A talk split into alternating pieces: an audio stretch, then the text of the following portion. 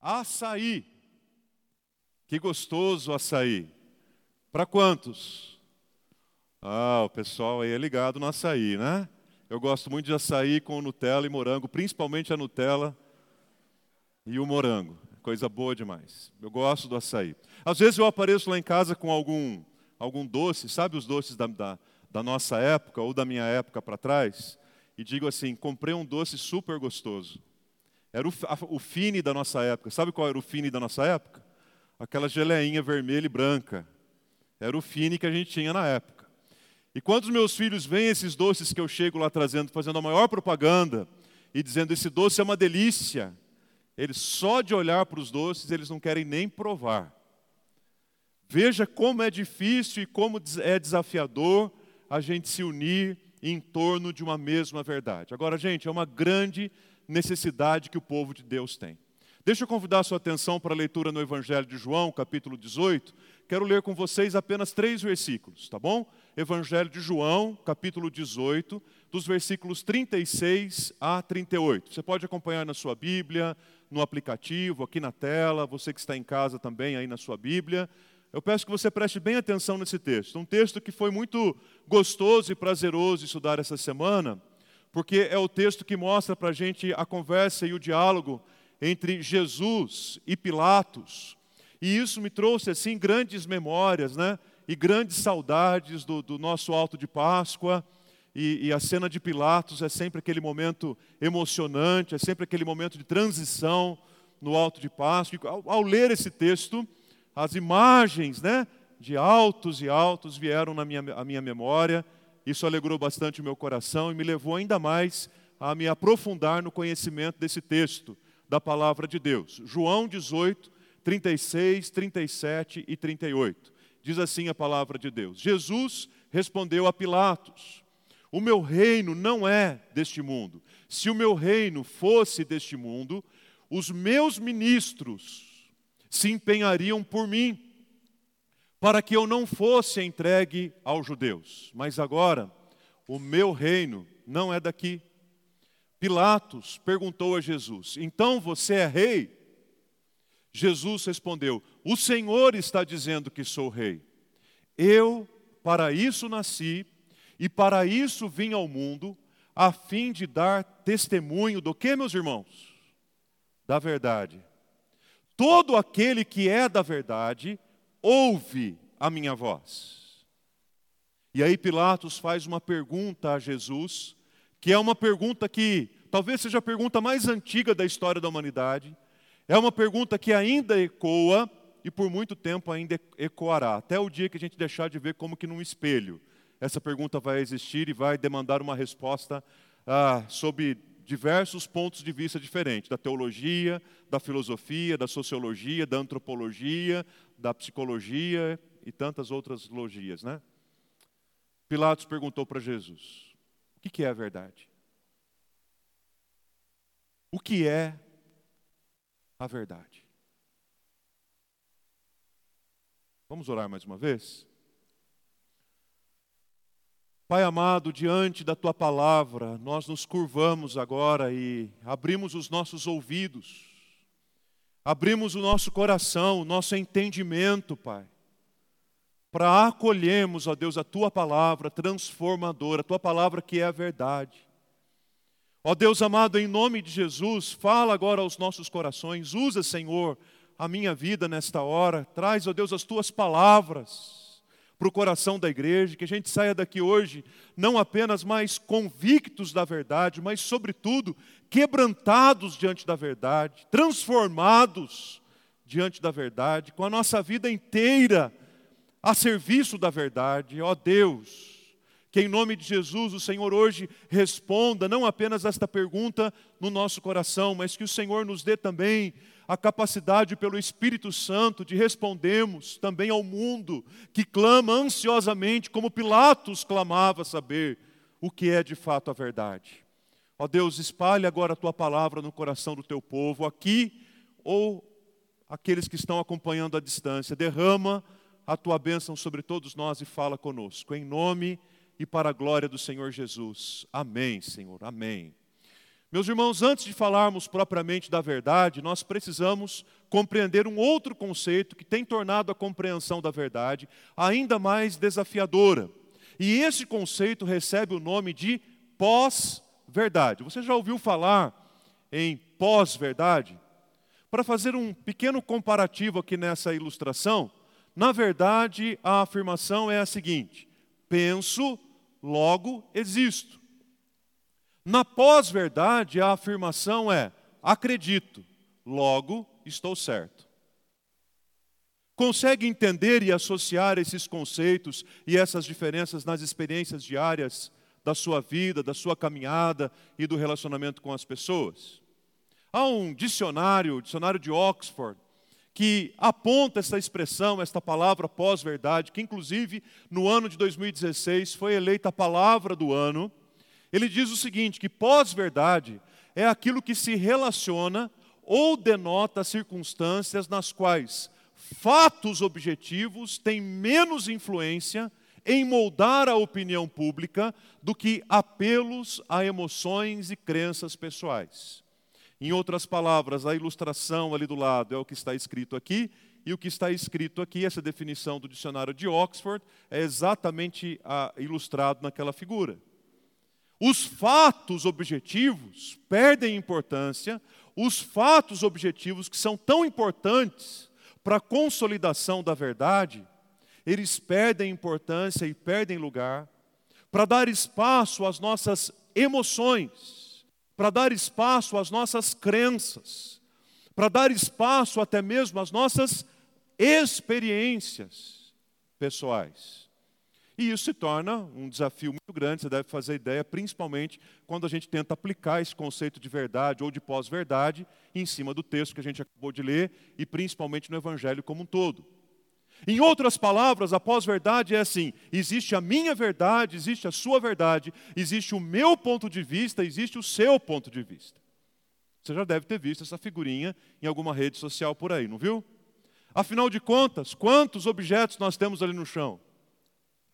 Alguns vão dizer, nós temos quatro, e quatro é a verdade. Enquanto isso, por outro lado, alguém vai olhar para o mesmo cenário, para o mesmo objeto, para a mesma cena, e vai dizer assim: não, a verdade absoluta é que aí nós temos apenas três e não quatro. E aí Pilatos continua perguntando: o que é a verdade? o que é a verdade? A gente coloca um copo de açaí na mesa que alguns olham e falam: Uau, que delícia! Outros olham e dizem: Que gosto de terra, não quero isso não.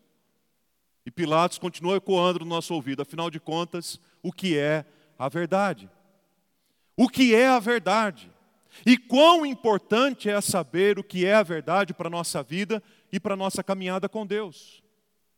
Agora, antes que eu e você sejamos tentados aqui a apresentar as nossas próprias respostas, vamos procurar respostas para esta pergunta a partir do próprio Evangelho. E aqui, em especial, no Evangelho de João, que, que no meu ponto de vista é o Evangelho mais emblemático, é o Evangelho mais profundo, é o Evangelho mais, mais bem é, é, é elaborado, o Evangelho escrito para alcançar o coração das pessoas e levar aqueles que não creem no Senhor Jesus a creem nele para a vida eterna, a creem na verdade para a vida eterna. E João tem toda uma preocupação no seu evangelho para tratar a respeito da verdade. O Evangelho de João é o livro das Escrituras em que a palavra verdade mais é encontrada. Inclusive, logo no capítulo 1, João faz questão de descrever Jesus a partir de dois, duas das suas características, qualidades ou atributos. Jesus diz que Deus, ou melhor, é, é, João diz que Jesus revelava a glória de Deus. E ele era um homem cheio de graça e cheio de verdade. Não é isso que diz lá em João capítulo 1? Domingo passado nós falamos sobre a graça, hoje estamos falando sobre a verdade. Vamos orar ao Senhor e pedir: Senhor, assim como em Jesus, faz de nós também homens e mulheres que sejam cheios da graça e cheios da verdade. Não cheios da nossa verdade, Senhor. Nós abrimos mão da nossa verdade, Senhor, para que prevaleça a verdade que é o Senhor. E aí, lá no capítulo 18 do Evangelho de João, e o Evangelho de João tem uma dinâmica bastante interessante a partir do capítulo 13. O capítulo 13 do Evangelho de João, o momento em que Jesus lava os pés aos discípulos, é um momento que marca no Evangelho de João os acontecimentos do fim da vida de Jesus. No capítulo 13, o lava-pés, a mesa com os discípulos. No capítulo 14, Jesus conforta os discípulos, prometendo a eles que estaria com eles para sempre. No capítulo 15, Jesus fala a respeito da videira verdadeira. E toca a gente encontrar no capítulo 15 mais muitas aparições da palavra verdade verdadeira. No capítulo 16, Jesus promete um outro consolador, o Espírito Santo da promessa e da graça. No capítulo 17, ah, Jesus faz a sua tão conhecida oração sacerdotal, o momento em que ele ora pelos seus discípulos. No capítulo 18, Jesus é traído, Jesus é preso, Jesus é conduzido para todo lado a partir das lideranças políticas e religiosas da sua época. Ele foi preso, foi levado da casa de Caifás para o pretório e se apresentou diante de Pilatos, praticamente empurrado pelos líderes da sua época. Vejam, o povo e os líderes da época, tanto os políticos quanto os religiosos, sabiam muito bem o que eles queriam fazer com Jesus. Aquele plano já estava traçado, aquela ideia já estava definida. Eles sabiam exatamente o que estavam fazendo quando estavam apresentando Jesus a Pilatos. O problema é que ninguém queria levar a responsabilidade. Até hoje se discute em muitos meios, afinal de contas, de quem foi a responsabilidade pela prisão, pela entrega de Jesus, que resultou na sua crucificação, que resultou na sua própria morte. O que talvez os líderes religiosos e políticos da época, e até mesmo a multidão, talvez eles não tinham a noção, seguramente não tinham a noção, era que aquele plano engenhoso que eles elaboraram, para entregar Jesus, nada mais era do que parte do propósito de um plano eterno de Deus para entregar o seu filho. É exatamente por isso que Jesus não morreu por causa dos judeus, nem tampouco morreu por conta dos romanos. Jesus morreu porque Deus, o Pai, como parte de um grande propósito eterno, o entregou à morte e morte de cruz, para que ele morresse por mim e por você. Nele não foi encontrado pecado, mas diz a segunda carta de Paulo aos Coríntios, no capítulo 5, que Deus o fez pecado por nós, para que nele nós fôssemos feitos justiça de Deus. Ninguém queria se responsabilizar por aquilo que iria acontecer. E aí nós encontramos um cenário bastante interessante dois momentos de uma conversa bastante profunda, naquele momento ah, crucial para a vida e para o ministério de Jesus. O primeiro momento é a conversa que Pilatos tem com os líderes religiosos. Depois você pode olhar lá no Evangelho de João, capítulo 18. E a conversa que Pilatos tem com os líderes religiosos é uma conversa de omissão, é uma conversa de ódio, é uma conversa de falta de argumentos. Os líderes religiosos chegam depositam Jesus na presença de Pilatos, diz assim: Pronto, Pilatos, já fizemos tudo o que competia a nós fazer até agora, agora está aqui, ó, entregue. Agora só falta você dar a ele a punição que ele merece. E Pilatos volta-se para os líderes e diz assim: Vocês sabem, né, que no fundo não existe nenhuma razão para condená-lo. Vocês sabem bem, né, que vocês estão apresentando ele para mim aqui, mas vocês sabem bem que vocês não têm nenhum argumento para entregá-lo diante de mim. Tanto que no capítulo 18 não há nenhum argumento contra Jesus diante de Pilatos. Em outras palavras, esses líderes disseram assim: Ok, mas você sabe muito bem o que você tem que fazer agora. Ódio, omissão e falta de argumentos. Esse é, esse é o primeiro momento do diálogo que a gente encontra em João capítulo 18. Mas há um segundo momento. E no segundo momento nós encontramos um diálogo entre Pilatos e Jesus. E se a primeira conversa foi carregada de omissão, de covardia, de ódio, de falta de argumentação, a conversa que Jesus teve com Pilatos foi uma conversa marcada por coragem, uma conversa marcada por sinceridade, por autenticidade, uma conversa marcada pela verdade. Meus irmãos, o Evangelho não diz, talvez a história diga, mas eu fico tentando entender, e quando eu olho para esse texto, eu fico tentando pensar no seguinte: como é que Pilatos conseguiu dormir nos dias seguintes? Eu fico imaginando Pilatos nessa condição e diante dessa conversa com Jesus nos dias seguintes ao da crucificação. Eu fico imaginando quantas vezes esta conversa corajosa, autêntica, sincera que ele teve com Jesus, quantas vezes as palavras de Jesus ecoaram nos seus ouvidos, na sua mente e no seu coração. E aí Pilatos faz uma espécie de jogo de palavras com Jesus. Pilatos faz uma espécie de jogo de perguntas com Jesus. Ele fica argumentando, ele fica insistindo, ele fica repetindo perguntas retóricas para quem sabe pegar um ato falho de Jesus. E ele pergunta para Jesus assim: "Então você é um rei?" Como as pessoas estão dizendo, então você é o rei. E Jesus diz: É você que está dizendo que eu sou um rei. Mas se eu fosse rei aqui mesmo, todos os meus ministros trabalhariam aqui a, a, em meu favor e benefício como rei. Porque todos aqueles que ouvem a minha voz andam na verdade. Pronto. Já foi o link para Pilatos fazer outra pergunta retórica. Já foi o link para ele fazer uma outra pergunta, para ele tentar provar Jesus de uma outra forma.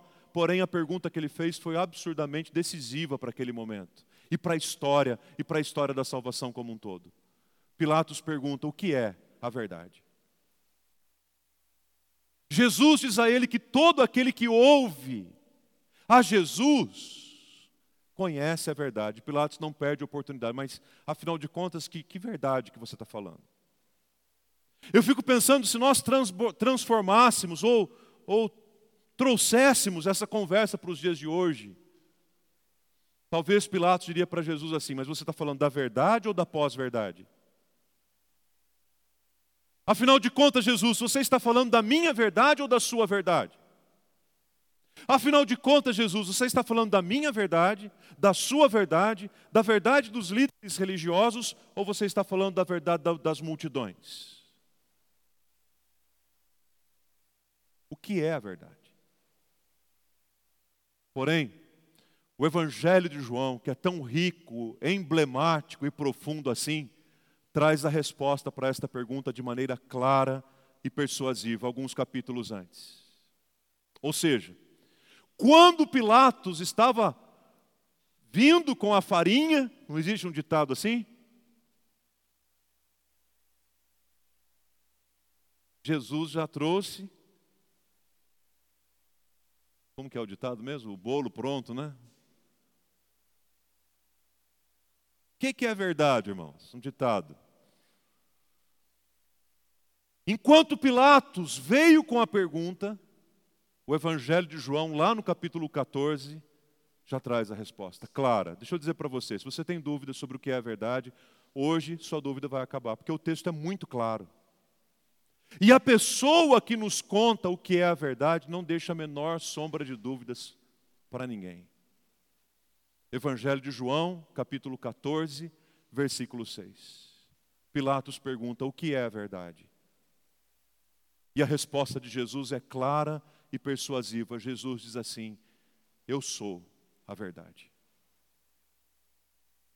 Pilatos, talvez você esteja esperando uma resposta muito bem elaborada. Pilatos, talvez você esteja esperando que eu diga que a resposta é um conceito. Talvez você espera que eu diga, ah, a verdade é nada mais é do que fruto das nossas concepções e experiências. Pilatos, o que você espera como resposta a respeito do que é a verdade? A resposta para esta pergunta não é que a verdade é um conceito, que a verdade é um conteúdo, que a verdade é aquilo que eu vejo, é aquilo que você vê. Jesus responde claramente em João 14,6, dizendo: Eu sou a verdade em pessoa. Ele não disse eu conheço a verdade, ele não disse eu tenho a verdade, ele não disse venham comigo para você saber o que é a verdade. Ele diz eu sou a verdade. Portanto, todo aquele que se relaciona com Jesus se relaciona com a verdade. E nesse momento, queridos, a minha verdade desaparece, a sua verdade desaparece, para que prevaleça a verdade que se materializou e que se concretizou na vida de um homem, do Filho de Deus, Jesus Cristo, e nele nós nos unimos. Com o Evangelho, a gente aprende que a verdade não é um conceito, que a verdade não é um conteúdo, mas que a verdade é uma pessoa, e o nome dessa pessoa é Jesus Cristo, Filho de Deus. É em torno dele que a gente se une, queridos. E aí, quando eu penso a respeito disso, eu me lembro da descrição da igreja apostólica, né, a primeira igreja, a igreja primitiva. E diz que aqueles homens ali e mulheres, eles, eles tinham tudo em comum. E uma leitura talvez imatura do texto pudesse dizer assim: ah, que legal, todo mundo gostava da mesma cor, todo mundo gostava de azul, porque eles tinham tudo em comum.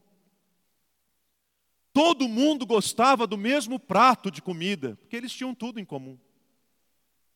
Todo mundo gostava de usar o mesmo tipo de roupa, ah, todo mundo usava a mesma túnica, porque eles tinham tudo em comum. Eles pensavam todos da mesma maneira, porque eles tinham tudo em comum. Será que era isso, irmãos? Eu creio que não, pelo próprio relato do Evangelho e do Atos. Nós estamos falando de pessoas que tinham, sim, gostos diferentes por cores, por alimentos, por roupas, muito provavelmente visões e pontos de vista diferentes a respeito de muitas coisas, mas eles se uniam em torno do Senhor Jesus. Ou seja, as diferenças que eles tinham não eram maior, não eram maiores do que aquilo que os unia, Cristo Jesus. E a grande riqueza e o grande valor do reino de Deus não é o fato de sermos todos iguais, como produto padrão, todo mundo criado, formatado do mesmo jeitinho, pensando todo mundo do mesmo jeito. A grande riqueza do corpo de Cristo é saber que nós somos membros diferentes, mas somos membros uns dos outros no corpo de Cristo. O grande mistério e a grande beleza e a grande maravilha do reino de Deus é saber que, mesmo tendo pontos de vistas diferentes a respeito de inúmeros assuntos, ainda assim nós somos unidos por Cristo, porque Ele é verdade que nos unifica, Ele é verdade que nos pacifica. Então eu não vou brigar com ninguém, então eu não vou colocar ninguém em tentação, então eu não vou. Ah, ter um relacionamento beligerante com ninguém, então eu não vou me, me importar com ninguém nesse sentido, porque eu sei que aquilo que me une, aquilo que me aproxima do próximo é muito maior do que aquilo que nos separa. E a beleza do reino de Deus é essa. Cristo é a verdade que nos une. Deixa eu aplicar então esse texto para o seu coração. Em primeiro lugar, guarde isso: a verdade une os discípulos de Jesus em torno de um mesmo reino. A verdade une os discípulos de Jesus Cristo em torno do mesmo reino. Esse é o primeiro tema que Jesus apresenta na conversa com Pilatos. E esta palavra reino, esse conceito reino no Evangelho de João tem um significado também todo importante e especial. Jesus diz assim: O meu reino não é deste mundo. Se o meu reino fosse deste mundo, os meus ministros se empenhariam por mim, para que eu não fosse entregue aos judeus. Mas agora, o meu reino não é daqui. O que, que Jesus está dizendo aqui? Ele está dizendo que existe o reino de Deus e que existe o reino do mundo. E são dois reinos completamente diferentes. Porque no reino do mundo, o centro do reino do mundo é o egoísmo, é o individualismo, é essa doença fatal que tomou conta da nossa sociedade, que acredita de fato que é cada um no seu quadrado que acredita de fato que a gente deve viver isoladamente, que acredita de fato que mais importante é aquilo que eu penso, que acredita de fato que a única coisa relevante que tem no mundo é a minha verdade, que acredita de fato que eu não preciso da igreja, que eu não preciso do corpo de Cristo, que eu não preciso da unidade de ninguém. É essa doença terrível e pecaminosa que nos faz acreditar que o reino de Deus faz de nós uma igreja em, em nós mesmos. Esse é o reino do mundo. Jesus fala claramente para Pilatos, uma autoridade da época, um homem responsável por um reino. Ele diz: Pilatos, se você fosse do meu reino, você se importaria em fazer aquilo que eu, que eu em obedecer aquilo que eu falo. Mas todos aqueles que estão no reino do mundo são dominados pelo egoísmo, porque o rei no reino do mundo é o eu. E aí, consequentemente, tudo precisa ser atendido a partir do eu, a partir do ego, a partir da minha própria vida. Eu sou o centro desse reino. Jesus diz: esse é o reino do mundo. Mas ele diz também que há o reino de Deus. E o reino de Deus tem como centro o amor. O amor aqui não o amor do, do romantismo, mas o amor da incondicionalidade. Porque o amor do romantismo é aquele que nos separa uns dos outros à medida que nós pensamos e nos expressamos diferentemente uns dos outros, mas o amor da incondicionalidade é aquele que nos une, mesmo quando temos pontos de vista diferentes a respeito da vida e do mundo. O reino é maior porque ele é marcado pelo amor da incondicionalidade. E enquanto o reino do mundo tem o eu como centro, o reino de Deus tem Cristo como centro. E todos os discípulos, todos os ministros do reino de Deus se empenham duramente por agradar o seu rei e por fazer aquilo que o seu rei quer. E nesse caso, o rei não é o eu, não é o ego, mas o rei é Jesus Cristo. Por isso, que a verdade une todos os discípulos debaixo de um mesmo reino. Louvado seja Deus por isso. Segundo, a verdade une os discípulos de Jesus também sob o mesmo propósito de vida. E o nosso propósito de vida é muito claro, descrito nas Escrituras. O nosso propósito de vida é viver para a glória de Deus. Nós fomos criados para a glória de Deus. Nós somos criados para glorificar o nome de Jesus. Nós somos criados para exaltar o nome do Senhor Jesus. Deus nos trouxe a vida, Deus nos deu a oportunidade da vida para que o nome dele seja glorificado na nossa vida. E eu penso que isso precisa ser uma contracultura muito forte contra aquilo que nós vivemos hoje em que se acredita piamente que o propósito da nossa vida é enriquecer, o propósito da nossa vida é trabalhar, o propósito da nossa vida é colecionar certificados, o propósito da nossa vida é ter uma vida confortável, o propósito da nossa vida é tanta coisa que passam longe da glória de Deus. Nós cantamos agora há pouco que nós somos filhos amados, discípulos de Jesus, são unidos e aproximados a Deus por meio de Cristo para compreenderem quem são e por que estão no mundo. Isso diz respeito à nossa identidade e diz respeito ao nosso propósito. Será que Jesus tinha isso claro na vida dele? Será que Jesus tinha esse conceito claro na vida dele? Em João 18, 37, veja só, ele responde a Pilatos dizendo assim: Pilatos, o Senhor é que está dizendo que eu sou o rei. Eu para isso nasci, e para isso vim ao mundo, a fim de dar testemunho da verdade. João 18, 37. Jesus declara firmemente para Pilatos que ele sabe quem é e sabe por que ele veio. E sabe por que ele está no mundo. Meus irmãos, como a gente precisa recuperar o propósito e o sentido da nossa vida. Por que é que você nasceu? E por que é que você está aqui?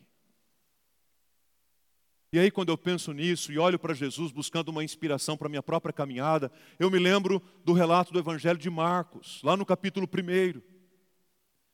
E já com, compartilhei isso aqui com vocês em outras vezes. Só de ler o capítulo 1 de Marcos eu fico cansado.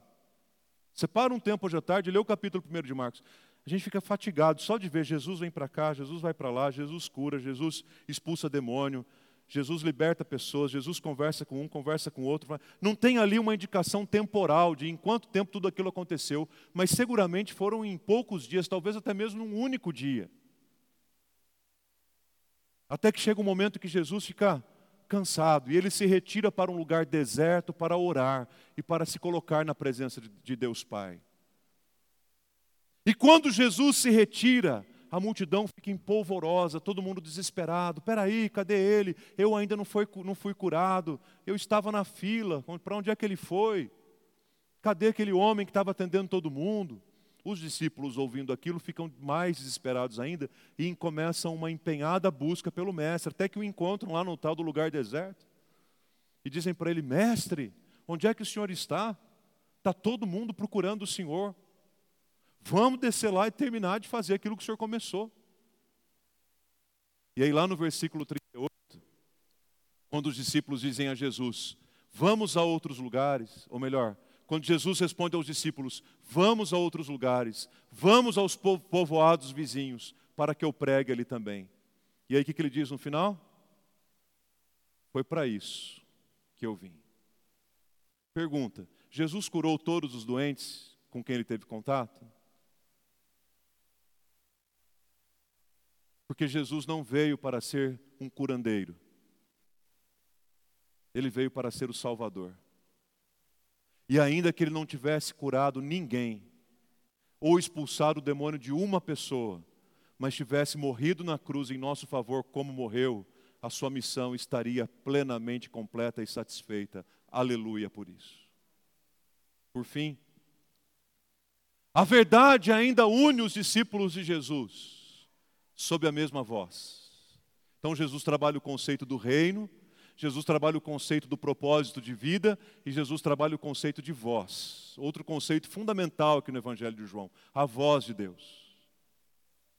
E aí ele diz assim, lá no versículo 37, todo aquele que é da verdade ouve a minha voz. E ouve a voz aqui não é simplesmente a captação de um som. Todo aquele então que ouve a verdade, ou, todo aquele então que, que é da verdade ouve a voz. Então, uh, ouvir a voz, sou da verdade. Não, não é isso que o texto está dizendo. Jesus está dizendo assim: todo aquele que é da verdade, obedece a minha voz, segue a minha voz, tem a sua vida dirigida e empenhada pela minha voz. E aí, no mesmo Evangelho de João, só que lá no capítulo 10, no versículo 16, quando Jesus usa a figura do pastor e das ovelhas, ele faz a seguinte afirmação: ainda tenho outras ovelhas, não deixe aprisco preciso tra trazer também essas ovelhas. As ovelhas ouvirão a minha voz. Ele não diz assim: eu pegarei um, um cajado e sairei batendo, puxando ovelhas para lá e para cá. Ele diz assim: as ovelhas ouvirão a minha voz. E quando as ovelhas ouvirem a minha voz, então haverá um só rebanho e um só pastor. Porque os discípulos de Jesus são unidos pela voz do bom pastor. Que verdade maravilhosa, que nos alcança e que nos transforma. Que verdade transformadora que nos liberta. Vivemos num tempo, num mundo de muitas vozes, vozes de todos os lados. Ouvimos gente daqui, ouvimos gente dali, voz, voz, voz. Aquieta o seu coração porque as ovelhas de Jesus ouvirão a voz. E quando as ovelhas de Jesus ouvirem a voz do seu pastor, então aí sim haverá um rebanho e um só pastor. A respeito de Jesus, Tim Keller diz que é impossível ter conhecido o verdadeiro Jesus e ser indiferente. Se você conheceu a Jesus, ou você se curva diante dele em maravilha, como multidões fizeram, ou você sai da presença de Jesus profundamente ofendido. Porque a verdade de Jesus ou liberta,